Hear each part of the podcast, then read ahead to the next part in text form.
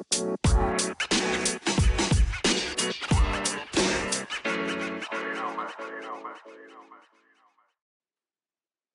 hallo, hier ist der Race äh, Sport Podcast. Äh, ich habe heute äh, Berit bei mir. Ähm, magst du dich mal vorstellen für alle, die dich noch nicht kennen?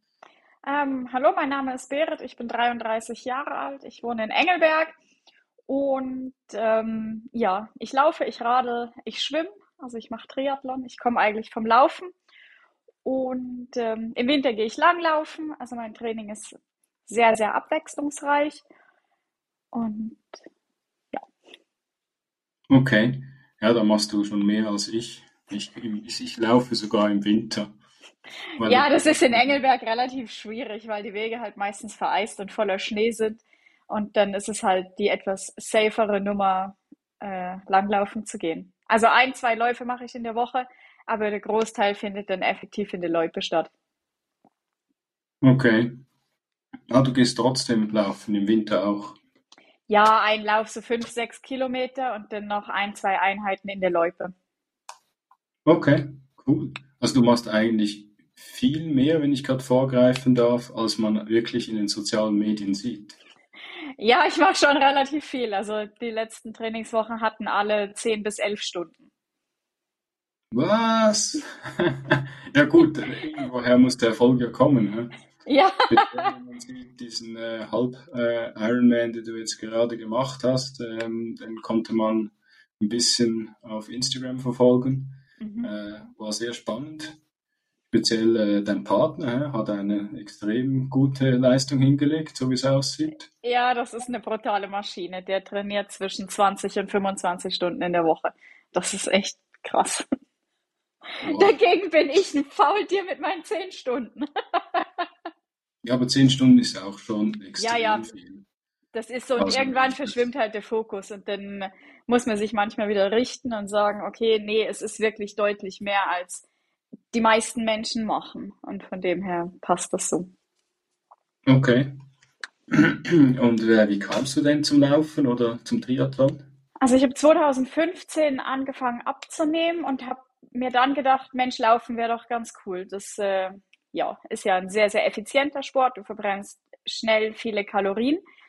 Bin dann, nachdem ich die Ernährung umgestellt habe und die ersten Erfolge auf der Waage ersichtlich waren, ähm, bin ich in ein Sportgeschäft gegangen, habe mir das erste Paar Laufschuhe gekauft, habe meinen ersten Lauf danach gemacht. Das waren 3,1 Kilometer mit einer Pace von 8,07 aufgenommen mit dem Nike Airport, Apple Airport mit der Nike App und dann hat mir das aber schnell Spaß gemacht. Ich bin dran geblieben, bin dann im gleichen Jahr den Nachtlauf in Basel gelaufen, Stadtlauf, mit einer unglaublich guten Zeit, 28 Minuten irgendwas habe ich gehabt für 5,4 Kilometer. Das war mega cool. Und so hatte ich Feuer gefangen. Und dann bin ich immer weiter gelaufen und gelaufen, bin zwischendurch ein bisschen umgezogen. Und 2018 habe ich dann auf Insta mega viele Menschen am Rennradfahren gesehen. Und dann habe ich mir gedacht, Mensch, ein Rennrad wäre ja auch noch cool, das macht dir sicher auch Spaß. Gesagt, getan, habe mir ein Rennrad gekauft, habe dann meine ersten Touren gemacht und ähm, das ging mega gut, mir hat das mega Spaß gemacht. Das ist meine erste Radtour, hatte 80 Kilometer, so völlig untrainiert, ohne jemals auf dem Rad vorher groß gesessen zu sein. Und ähm, irgendwann, Anfang 2019, kam dann so die Idee, Mensch, da fehlt ja eigentlich nur noch das Schwimmen. Okay.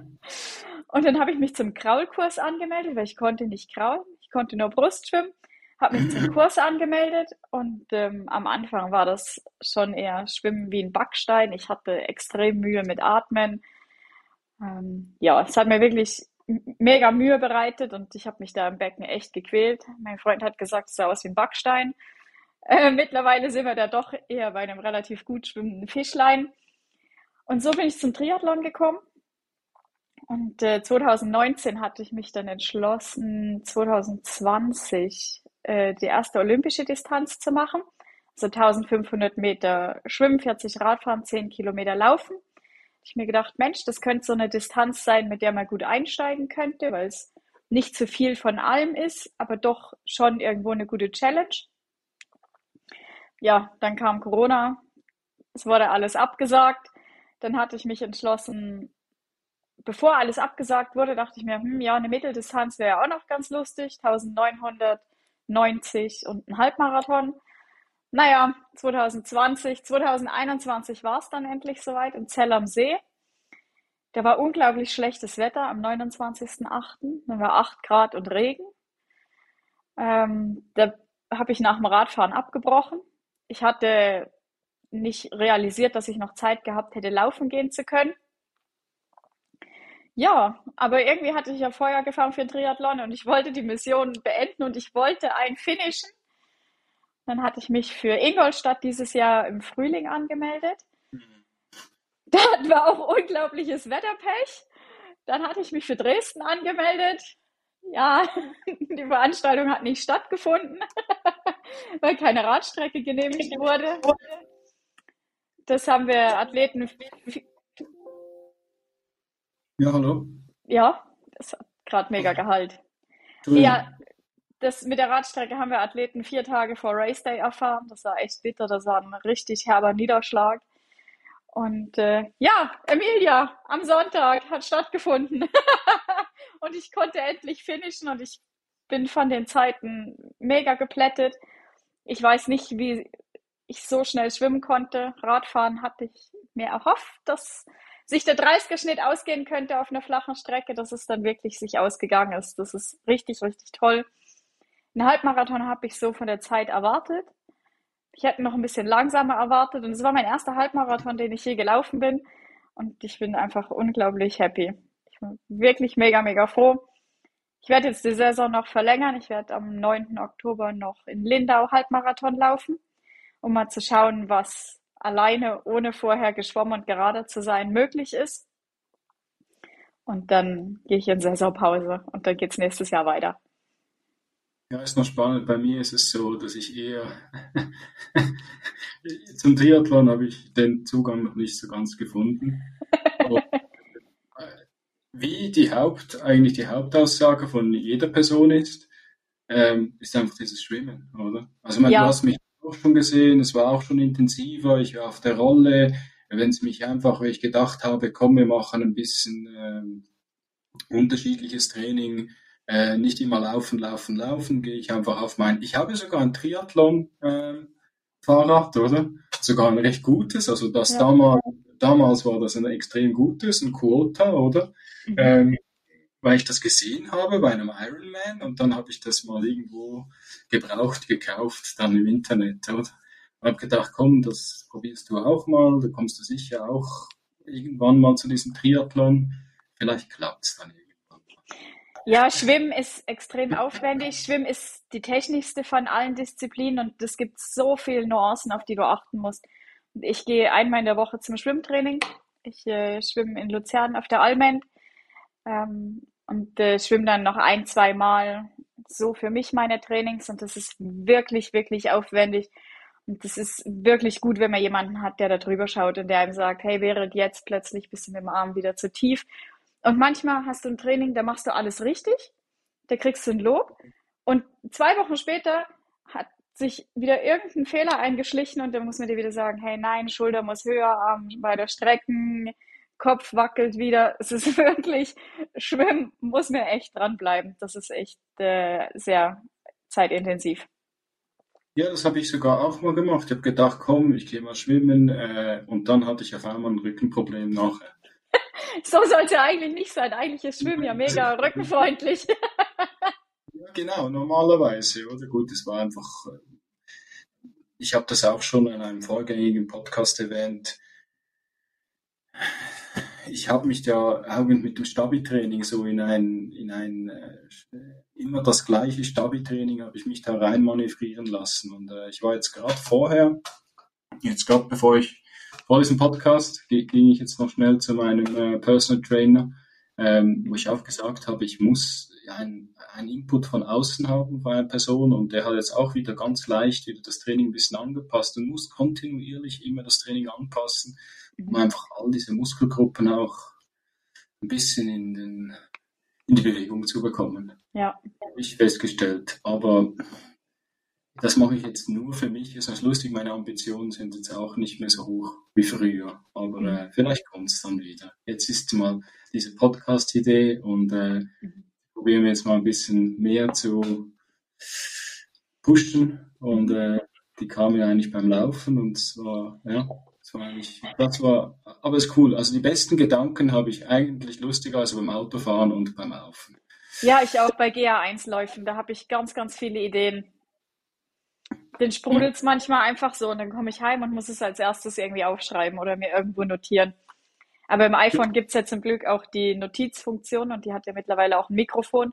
Und wenn mir dann was wirklich Gutes kommt, dann muss ich schnell ins Telefon quatschen.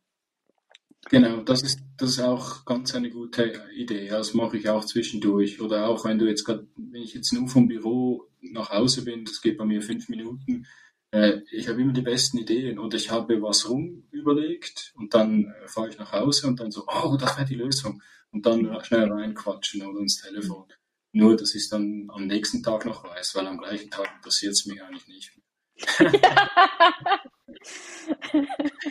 ja, äh, du hast gesagt, wann hast du gestartet? Mit, 2015. Mit 2015. 2015, ja, dann bist du äh, auch schon relativ lange dabei. Oder? Ja, sieben Jahre. Ja, ich habe das genau angefangen, äh, als mein Sohn auf die Welt kam. Einfach auch zum, also mein ältester Sohn, und der ist jetzt elf. Ähm, da ging es genau los mit dem ersten Halbmarathon und dann den Luzern-Marathon, das weiß ich noch. Also nein, eigentlich Greifensee, ähm, Hallwilersee und dann, ähm, und dann äh, Luzern. Und für mich ist Luzern, ich habe, du hast mich vorher gefragt, außerhalb vom Podcast, ob ich gehe. Für mich ist Luzern immer noch meine Achillessehne. Ich habe jedes Mal irgendwas, wenn ich da hingehe. Immer auf einmal nach der ersten Runde, ich glaube, dieses Auf und dieses komische Ab nachher, hinten bei Haupt. Mhm. Jedes Mal habe ich nachher komisch, habe ich die, die, die, die Muskulatur verkrampft ganz leicht, dann kriege ich Knie, Knieschmerzen oder so. Sonst habe ich das nie meine, man hat das jetzt diese Saison wieder gesehen. Ich trainiere ja nicht wirklich hart ähm, und ich kann lang, lange Distanzen, richtig lange laufen und ich habe überhaupt keine Probleme. Das ist so komisch. Also ich, ich, ich, ist wahrscheinlich der Asphalt, der macht mir was aus. Im Job kann ich den Asphalt einbauen, aber beim, bei, wenn ich drauf gehe, ist keine gute Idee oder drauflaufen. Ja, Richtung Kastanienbaum, der Weg runter ist halt schon relativ lang und steil. Und wenn du vielleicht zu fest vorne reinrutschst oder irgendwas, das kann halt schon sein, dass die Oberschenkelmuskulatur oder die Knie dann sagen, eine Runde reicht. Genau, darum habe ich, vor zwei Jahren habe ich, äh, bin ich nur die halbe gelaufen und da war ich so gut drauf, da habe ich gedacht, ah man, jetzt wäre doch die volle keine schlechte Idee gewesen. Da bin ich dann einfach diesen Spendenlauf am Schluss bin ich noch dreimal gelaufen. Weil ich gedacht habe, ja gut, jetzt habe ich noch ein bisschen Energie. Aber war auch war auch mal ein, was anderes. Habe ich auch noch nie gemacht. Ähm, ich bin normalerweise der Typ, ich weiß nicht, wie es dir geht. Gut, jetzt in dem Ironman ist es was, ist es ein anderes Kaliber. Aber ich gehe immer, wenn ich an ein Event gehe, mache ich immer die volle Distanz, die sie da haben. Außer jetzt in Innsbruck, gut. Aber, aber normalerweise mache ich das, ja, genau. Ja, also für die, die das äh, nicht wissen, worüber sie reden, wir haben uns das erste Mal, äh, ich kenne ja Berit nur über, über Instagram und ähm, das erste Mal habe ich äh, Berit äh, gesehen äh, in Innsbruck und das war eigentlich ein, ein Riesenfest, das war recht cool, also also ich war selber überrascht. Ich habe das ja noch nie gehabt so. Also ich bin ja in diesem Instagram-Game bin ich ja so richtig eigentlich seit meinem 40. Geburtstag so richtig, richtig dabei. Also vielleicht ein Jahr vorher, weiß nicht. Und dann auf einmal ist es losgegangen. Und ich, es ist auch spannend, auch die ganzen ähm, Berliner, die ich auf einmal alle kenne. Ich glaube, ich muss mal nach Berlin gehen, glaube ich. Das ist das, das nächste. Nächstes was, Jahr Marathon. Ja, genau, weil dieses Jahr sind ja alle wieder voll, voll dabei und alle total ready und jetzt ein bisschen Tempering und so. Und dann denke denk ich mir auch immer, ja, okay, ja, mach, mach dir das mal. Oder gehen wir trotzdem noch in die Kühlkammer, um die, um die Beine noch ein bisschen äh, frisch zu machen. Also wirklich diese Kühlkammer, die ist momentan in, in Berlin extrem gefragt, so wie es aussieht. Ja. mein Freund geht auch regelmäßig. Also gerade vor Wettkämpfen und nach wirklich harten Einheiten geht der auch in Luzern in der Almentatz oben in der Medbase. Also eine äh, Kühlsauna, die nutzt er auch. Ich war da noch nie, ich bin da im Waschlappen, mir ist das zu kalt. Also dann muss man ja, man muss die Kappe tragen, Handschuhe und was an den Füßen. Also ja. wahrscheinlich die, die, die, die ähm, Bereiche, die wahrscheinlich am, am schnellsten fühlen, oder? Ja, ja. genau. Ja. Habe ich eben auch das Gefühl. Ja, das wäre auch nichts für mich. Also Sauna und vielleicht mal in ein kaltes Bad reingehen, ist vielleicht gerade mal das Maximum der Gefühle. Auch dieses Wim Hof äh, Ding, das ja auch ein Riesentrend geworden ist, mit diesem in den See reingehen. Hm, ja, würde ich vielleicht machen. Aber ich glaube, ich wollte auch letzte Saison, also jetzt im, im Winter, habe ich mir gedacht, komm, das wär's doch mal. Aber ich glaube, da musst du stetig immer dabei sein und das kannst du nicht einfach machen, komm, im Sommer gehen wir mal baden und dann entscheiden wir uns im Winter, komm, wir gehen mal rein. Das ist, glaube ich, keine gute Idee. Nein, ich glaube, man müsste da jetzt schon angefangen haben, mit Eisbaden zu gehen, aber nee, ich habe da auch mal drüber nachgedacht, aber ich habe die Idee relativ schnell wieder verworfen. Ja, und auch in meinem See, den ich hier habe, ist, ist okay, aber er ist eigentlich gerade der schönste See, also um reinzugehen. Also finde ich jetzt. Also es gibt wirklich schönere Orte. Also den Vierwaldstätter See, den fände ich jetzt besser für solche Aktionen. Aber äh, dann muss ich ja jedes Mal nach Luzern fahren oder, oder sonst irgendwo hin. Ähm, was hast du das Gefühl, wie hat dich dieser Sport weitergebracht? Er hat mich sicher deutlich zielstrebiger gemacht. Ich kann mich deutlich besser fokussieren. Ich glaube mehr an mich. Ich weiß, dass ich Dinge erreichen kann, wenn ich dran glaube. Und ich weiß, dass ich Dinge erreichen kann, die ich vielleicht vor zwei, drei Jahren für völlig utopisch gehalten habe. Also hätte es mich vor fünf Jahren nach Triathlon gefragt, hätte ich gesagt, die haben alle einen am Sender. Wie kann man drei Sportarten hintereinander machen? Jetzt habe ich eine Mitteldistanz gefinisht. Und das ist sehr, sehr viel möglich und man muss einfach sukzessive dranbleiben. Auch die Kontinuität, dass es wirklich Sinn macht, Dinge kontinuierlich aufzubauen. Das hat mir sicher geholfen und ich kann deutlich besser abschalten. Das ist, finde ich, auch sehr wichtig, gerade in Zeiten, wo es beruflich fordernder ist, dass du einfach abschalten kannst, dass du lernst, den Kopf auszumachen, dass du mal ein, zwei Stunden einfach andere Gedanken hast und ähm, weißt, es gibt noch was anderes außer Arbeit im Leben, wo es sich lohnt, Ziele zu erreichen. Und äh, das hat mich äh, sicher sehr, sehr stark geprägt. Und da bin ich extrem dankbar dafür. Ja, das ist, ich weiß nicht, ob es dir da gleich geht wie mir. Ich meine, wenn man ja weiß, auf was man sich einlässt, also speziell, weil man ja durch all diese Jahre, die du jetzt auch schon äh, Lauftraining machst und dieses Triathlon-Training, du weißt ja, was du dem Körper zumutest. Mhm. Ähm, du weißt, wenn ich in dem Tempo das und das absolviere, dann weiß ich, ich kann es so finishen. Also wenn ich, wenn ich die Distanz im Kopf habe, dann kann ich das Ding auch rocken. Natürlich kann es am Schluss extrem weh machen unter Umständen. Es ist ja auch tagesabhängig, oder? Aber man weiß etwa, was, auf was man sich da einlässt, oder? Ja. Also, so geht's mir. Ich hoffe, ich, ich habe das Gefühl, ich habe ich hab das jetzt auch ein bisschen mit diesem Podcast ein bisschen gelernt. Wir, die das, also all die Läufer, die ich jetzt schon gefragt habe, jetzt in einem Fall ein Triathlet, äh, man, man, man spürt ja mit der Zeit, man lernt seinen Körper eigentlich mhm. noch besser kennen und man kann, ähm, man weiß, welcher Fehler das momentan drin ist, wieso dass man sich schlecht fühlt. Zum Beispiel, wenn man jetzt laufen geht. Oder? Ja, das ist so. Du lernst deinen Körper wirklich extrem gut spüren. Du kannst es einschätzen, warum jetzt was weh tut, warum du jetzt vielleicht Kopfschmerzen hast, was du dagegen tun kannst und ähm, was so die Faktoren sind, die es dir besser oder die dafür sorgen, dass es dir besser geht. Da hilft der Sport extrem. Und du lernst über den Sport halt extrem coole Menschen kennen. Also gerade durchs Laufen und durch den Sport habe ich so, so viele interessante Menschen kennengelernt und auch Freundschaften geschlossen. Und das ist extrem toll, wenn du Menschen um dich herum hast, die die gleiche Leidenschaft haben, die das gleiche Ziel haben, die genau wissen, wovon du redest. Weil in meinem Alltag habe ich von meinen Freunden mal abgesehen, nicht so viele Menschen in meinem Umfeld, die Sport machen. Und mhm. dann ist es, wenn du von einem Wettkampf kommst, wieder arbeiten gehst, dann fragen dich alle oder fragen dich viele, hey, ja, wie war's denn? Sagst du, ja, war mega cool.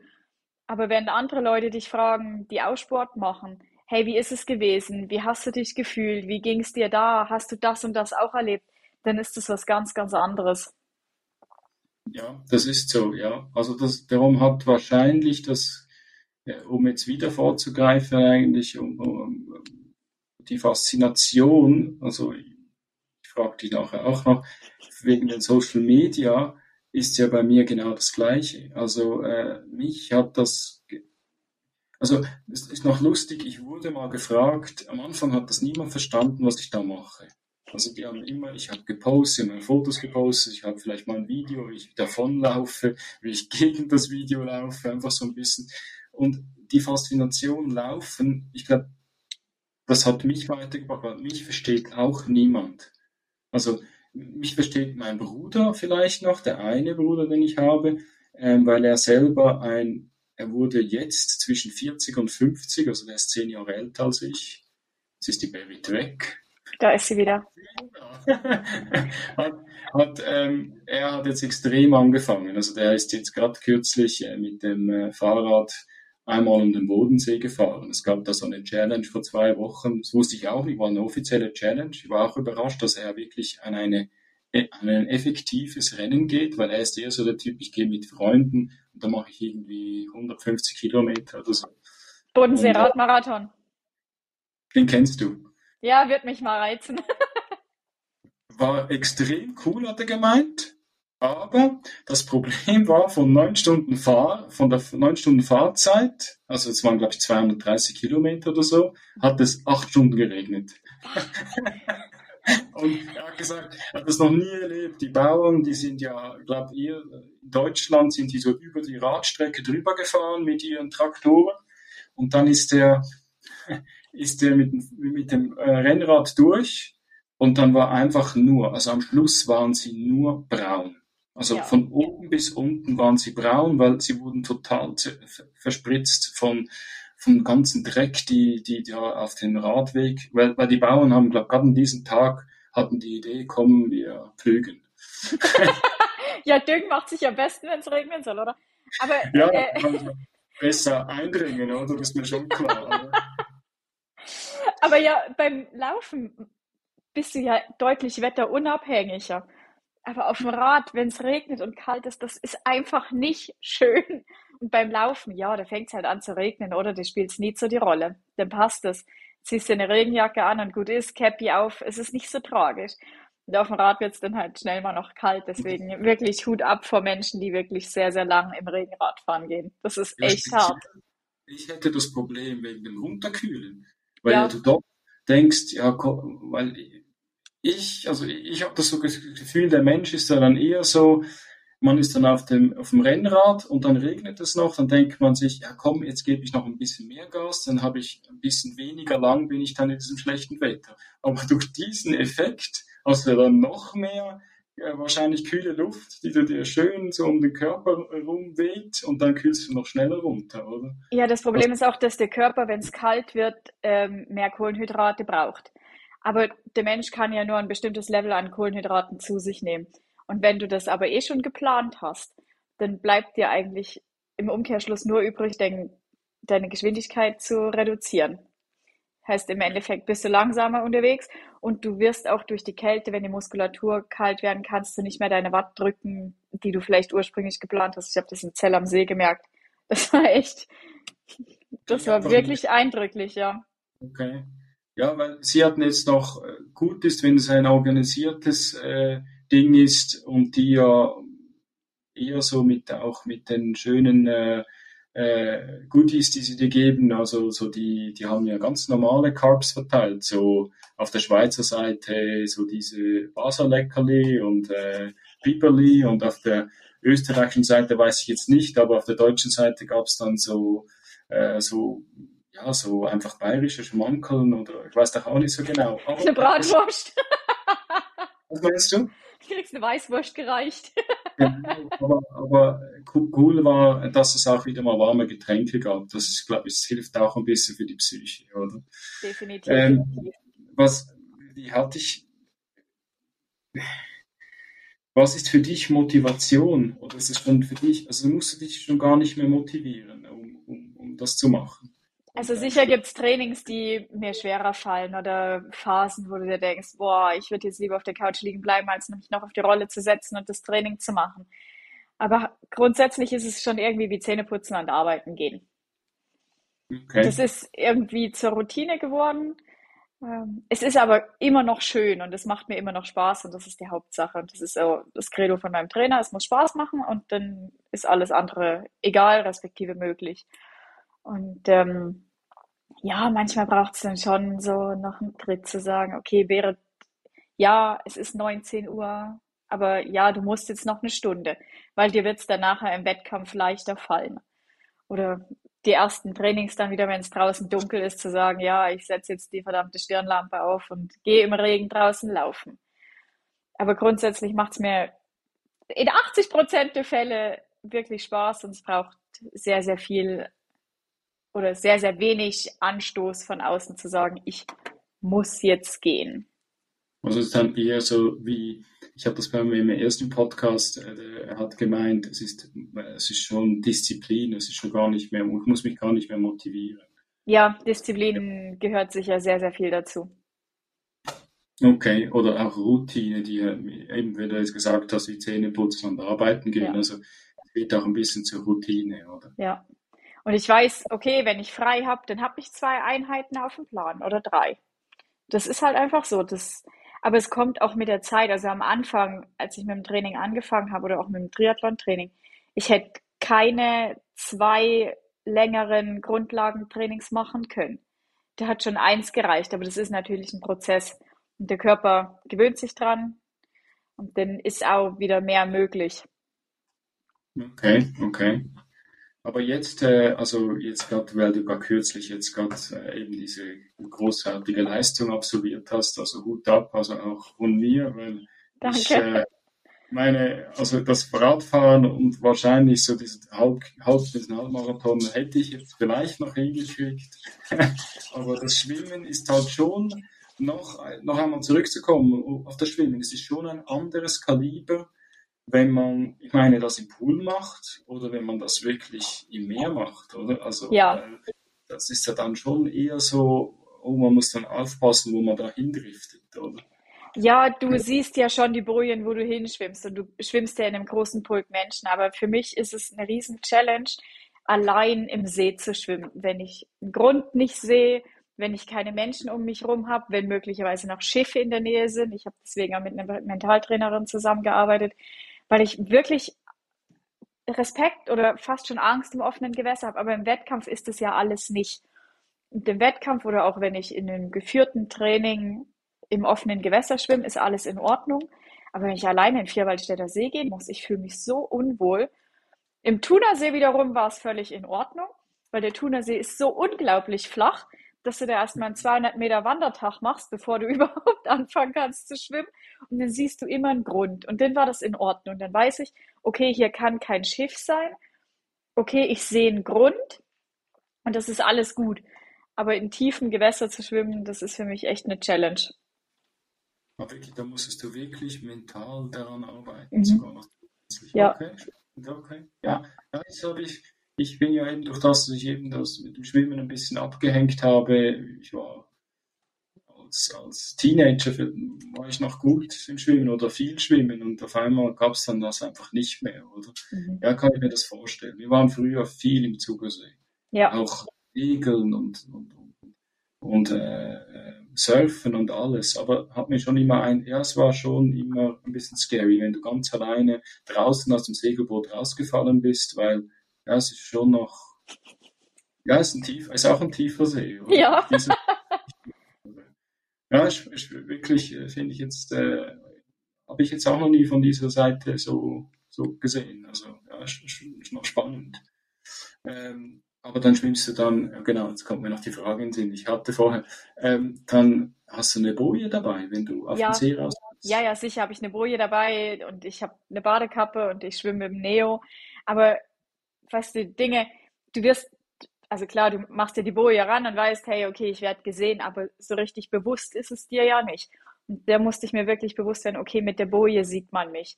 Mit dem Neo kann ich nicht untergehen. Wenn ich mich auf den Rücken lege, dann kann ich nicht untergehen. Und wenn ich einen Arm hebe, dann sieht mich jedes Schiff. Mhm. Dann wird das Schiff mich nicht umfahren oder überfahren oder ja, überpflügen. Oder wenn ich äh, mit der Badekappe, die ich aufziehe, da sieht man mich. Aber ja, das muss man sich halt erst bewusst werden. Ja, trotzdem kann immer irgendwie, also ja. meine, ein Kurzschiff, ja, okay, der ist vielleicht sowieso konzentriert, aber muss er sonst irgendein, weiß doch auch nicht, irgend so ein überheblicher Bootsfahrer kommen, der vielleicht sich nicht so achtet und dann ist es schon passiert, oder? Ja, aber eben im Wettkampf hast du das alles nicht. Da hast du ganz viele Menschen, da hat es ganz viele Rettungsboote und Menschen auf dem SAP, die beobachten, was die Schwimmer da machen, ob es regelkonform ist, dass keiner untergeht und ähm, ja, da ist es was deutlich anderes und ich habe mich auch im Wettkampf am Sonntag nie schlecht im Wasser gefühlt. Das war eigentlich echt ein Spaß. Es hat nur gestresst, dass sie mir alle vor die Nase geschwommen sind. Ja, Füße ist ein Problem, habe ich schon gehört. Also eben, dass man, äh, da muss man noch eher aufpassen, dass man nicht auf einmal irgendwie gekickt wird. Das kann ja auch recht in die Nase gehen. ja, gut, ich habe halt schon geschaut, dass ich immer ein bisschen Platz um mich rum habe zum Schwimmen. Okay, dann bremst man auch ein bisschen vielleicht, wenn man gerade vorher vorne irgendjemand vielleicht blöd im Weg ist, oder? Ja, ich habe dann schon zwei, drei Brustzüge gemacht, wenn ich gemerkt habe, okay, da kommt jetzt einer von rechts und da kommt einer von links. Eigentlich sollte ich da durch. Wo wollen die jetzt hin? Dann habe ich kurz zwei, drei äh, Brustzüge gemacht, dann wirst du ja eh langsamer und dann haben die sich wieder verzogen und dann konnte ich weiter schwimmen. Okay. Okay, spannend. Und äh, hast du das Gefühl jetzt, äh, das ist deine Sportart, die, die macht dich richtig süchtig. Kann man das so sagen? Ja, definitiv. Ich hatte, äh, weil Innsbruck so cool war, das IATF, hatte ich die Idee, vielleicht nächstes Jahr ein E35 beim Eiger zu laufen. Und ich bin mhm. effektiv in Italien über die Ziellinie gelaufen und nach geil, was für eine mega Zeit, war mein nächster Gedanke, nee, ich laufe den E35 nicht, weil Triathlon mir mehr gibt. Okay. Das war ganz witzig. Direkt nach dem Zieleinlauf kam der Gedanke, nee, in E35 läufst du nicht. Und, Gut, das, äh, ist, das ist ja noch viel der Fall. Also dann bist du so auf einem High, dass du schon wieder denkst, was kann ich als nächstes machen? Gut, meine Saison für nächstes Jahr ist eh schon geplant. Die Wettkämpfe, die habe ich schon alle im Kopf. Alle mehr oder weniger. Ja, ja. Ein, zwei habe ich schon angemeldet. Äh, bei einem warten wir noch. Und ähm, ja, aber Triathlon ist halt wirklich mega cool. Du hast halt auch eine Abwechslung, oder? Du, nach dem Schwimmen freust du dich aufs Radfahren. Und dann irgendwann, ja, bei Kilometer 80 tat mir schon der untere Rücken weh. Und dann denkst du so, ah geil, jetzt kannst du laufen gehen. Und dann hast du das Laufen und du bist in jeder Sportart ja nicht so ultra unterwegs auf der Mitteldistanz und trotzdem hast du am Ende sechs Stunden Sport gemacht und ja, die Abwechslung ist halt schon noch cool. Also wenn ich mir jetzt vorstelle, ich müsste sechs Stunden laufen gehen, dann wäre das schon wahrscheinlich, wo du denkst, boah, das ist echt ein Brocken. Aber wenn du sagst, okay, du gehst ähm, eine Dreiviertelstunde schwimmen und dann gehst du noch aufs Rad und ja, dann am Ende okay. noch laufen, so kannst du es dir auch ein bisschen splitten. Ja, kann ich verstehen, ja. Eben weil dann spricht man auch wieder andere Muskelgruppen an und der, der Körper ist wieder anders und dann das macht einem das lockert dann wieder was durch und dann, also ich habe das auch noch viel, wenn ich jetzt auch vom Alltag irgendwie das Gefühl habe, ah, jetzt hast du gestern kein Lauftraining gemacht, hättest du lieber gemacht, da wärst du wahrscheinlich heute auch im Büro, wärst du viel besser drauf. Oder ich glaube, äh, diese Sucht, die kommt auch danach, dass man sich sowieso auch besser fühlt danach. Also ich bin ja mittlerweile äh, eben, wir haben ja vorher schon besprochen, wenn ich das anderen normalen Leuten erzähle, weil ich zähle mich jetzt nicht mehr zu den normalen dazu. dann, also solche, die auch in Laufgruppen sind und so, die ich vielleicht einmal in der Woche, ich sage jetzt was, Kilometer machen oder so. Ich habe ja den Muskelkater gar nicht mehr. Also ich hatte auch nach dem Jungfrau, hatte ich, obwohl ich meine, es waren 2000 Höhenmeter, hatte ich keinen Muskelkater in dem Sinn. Mhm. Und das, das ist schon spannend, oder? Wie der Körper auf das, wie er auf das an, also anspricht. Also das ist eigentlich äh, vielleicht eher Müdigkeit als Muskelkater. Also ich habe ja. eher, eher müde nachher, als ich dann wirklich meine Muskeln spüre. Eben, das hast du jetzt schon angekündigt. Äh, was ist denn dein nächstes großes Ziel? Ja, ich mache im März den Skimarathon im Engadin. Das wird mein Stimmt. erster Marathon. Mhm. Ich hoffe, es fällt dann Schnee und ich kann viel langlaufen gehen. Dann äh, den 73 in Warschau. Und nächstes Jahr eine Mitteldistanz in Warschau und das ist ein geiles Rennen, weil da geht es fast nur über die Autobahn. Und mit dem Rennrad über die Autobahn zu heizen ist echt geil. Und ähm, dann werden wir wahrscheinlich noch Portugal machen. Ich die Mitteldistanz, Stefan die Langdistanz. Also außer er qualifiziert, qualifiziert sich für Hawaii, dann machen wir nicht Portugal, weil es das gleiche Wochenende ist. Aber sonst wäre Portugal noch der Plan. Okay. Ja, das ist ja so wie, ähm, also man muss, muss schon verstehen, ich mache kein Triathlon und kein Ironman, aber ich kenne mich da ein bisschen aus, weil ich das extrem viel verfolge. Das ist so fast schon wie diese Swift Challenge von Jan Frodeno mhm. und ähm, wie hieß dieser, ähm, ist dieser Kanadier, der Verrückte, der ja fast keinen Schmerz kennt. Ach, fällt es mir nicht mehr an. Die haben gegeneinander gefeitet und die waren auch auf der Autobahn. Das war, war das würde mir jetzt auch noch gefallen. Weil es ist man einfach, jetzt einfach mal geradeaus und dann kann man einfach, muss man aber wahrscheinlich auch ein bisschen aufpassen, dass ja, man sich überpaced. Ja. ja, das schon. Also du hast ja dann, wie beim, beim Laufen hast du deine Pace-Bereiche, in denen du läufst oder je nachdem, wie du läufst, ob du nach Herzfrequenz oder nach Pace läufst.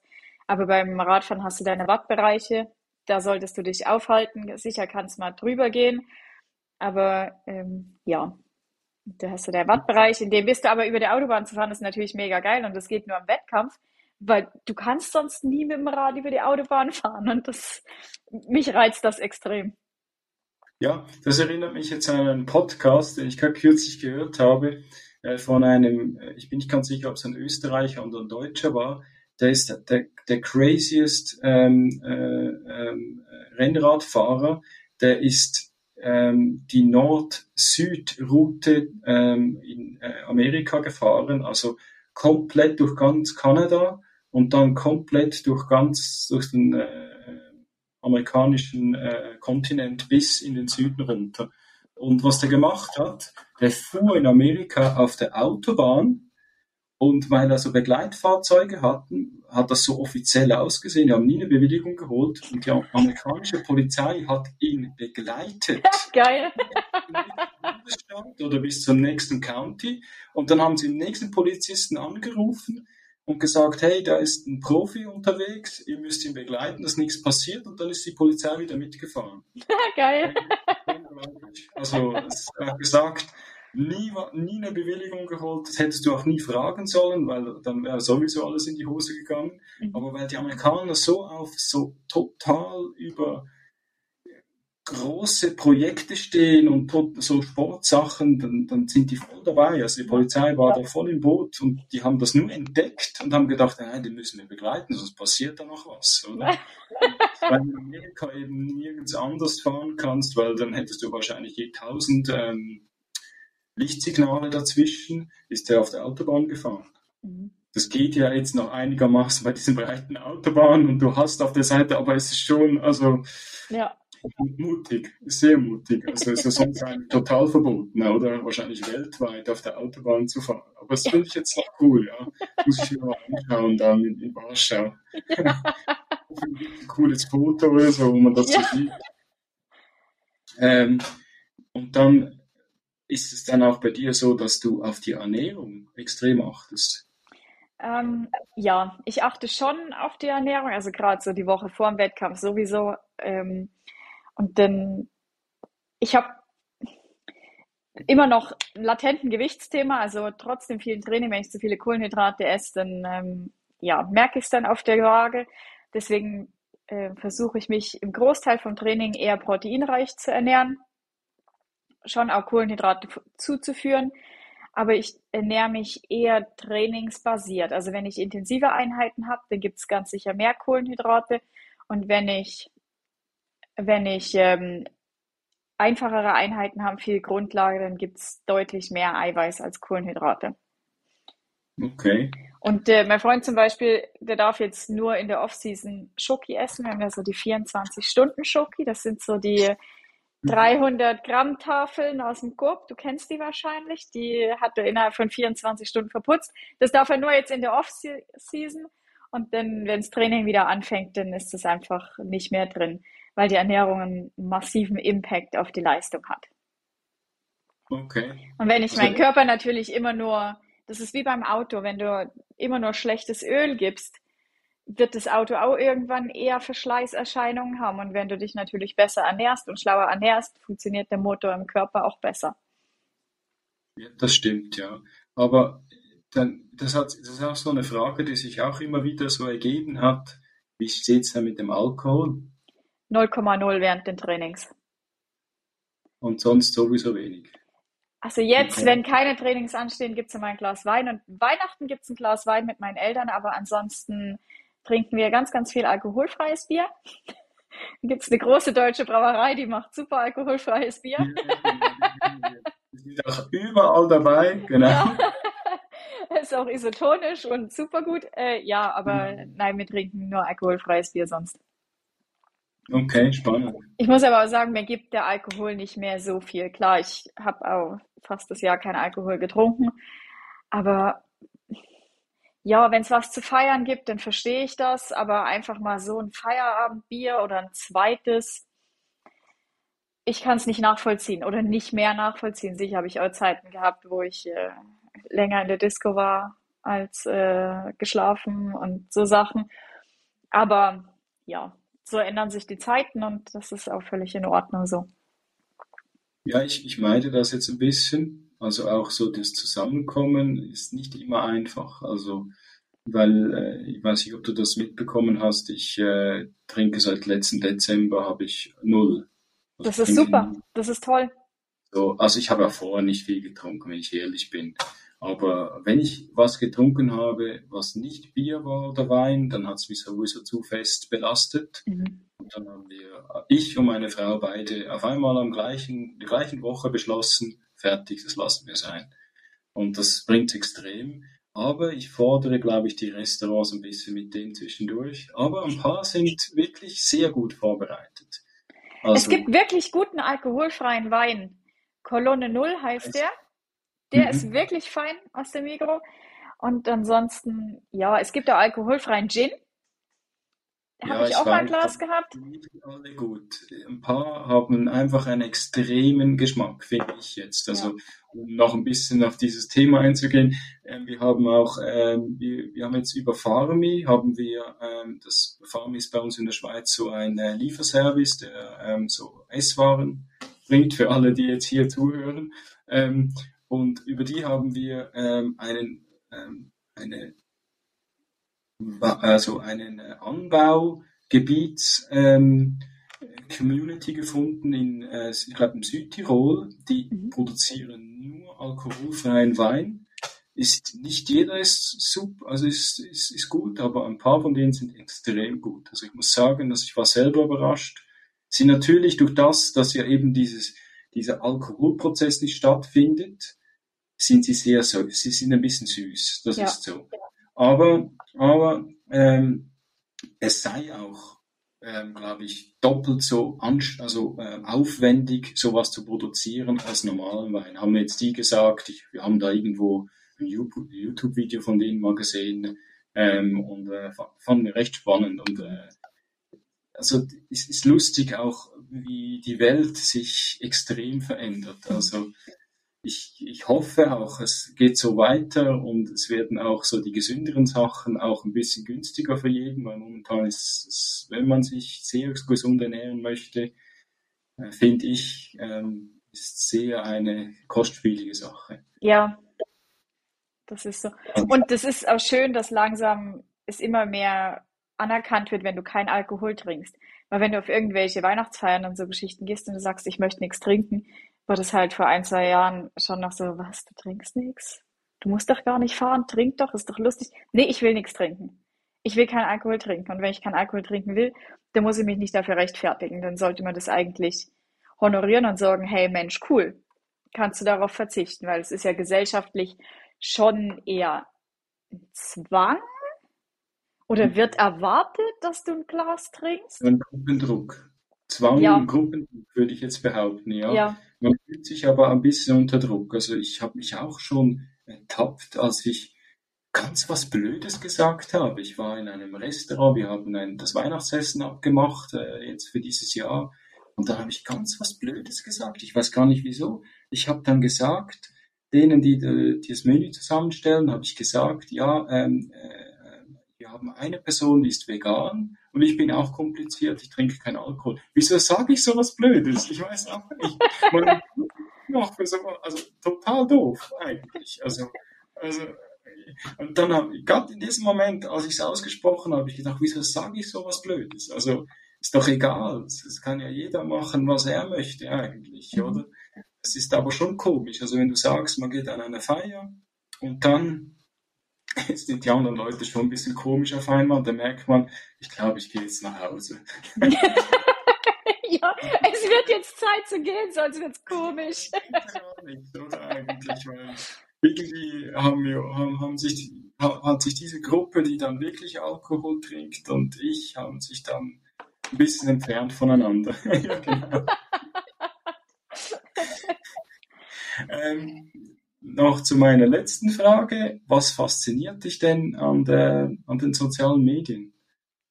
Das Miteinander, der Austausch, dass du Gleichgesinnte triffst. Das ist brutal, das ist so schön, dass du auch Wettkämpfe siehst oder andere Destinationen, wo du sagst, hey Mensch, das wäre so cool, da mal hinzufahren oder den Wettkampf zu machen. Und ähm, ja, einfach der Austausch mit, aus, mit Gleichgesinnten, den finde ich extrem wichtig und extrem schön. Und ich schätze das sehr, weil eben im eigenen Umfeld eher weniger. ist es auch also das Gefühl, dass es dann noch schwerer ist, äh, also dass dieser Kontakt nach außen, ich sage mal in den deutschsprachigen äh, Social Media Bereich, so, so habe ich mich jetzt mittlerweile entwickelt, ähm, äh, ist es so, ähm, dass du durch das, wo du jetzt wohnst, das ist jetzt was Böses von mir. Also Engelberg ist ja dann schon ein bisschen, bisschen weg von dem Ganzen. Oder kennst du auch viele, die jetzt da in der Region auch in Social Media unterwegs sind, die du durch das kennengelernt hast? Nicht? Nein. Ja. Okay. Es hat sich schon eher durch Brooks ergeben, das definitiv, und durch den Triathlon. Also ich stehe im Austausch oder ich schreibe ab und zu mit einer aus Hamburg und äh, das ist halt schon cool, wenn die gleichen Interessen da sind und wenn der Mensch dann noch irgendwie annähernd gleich tickt, dann ist das was echt Cooles.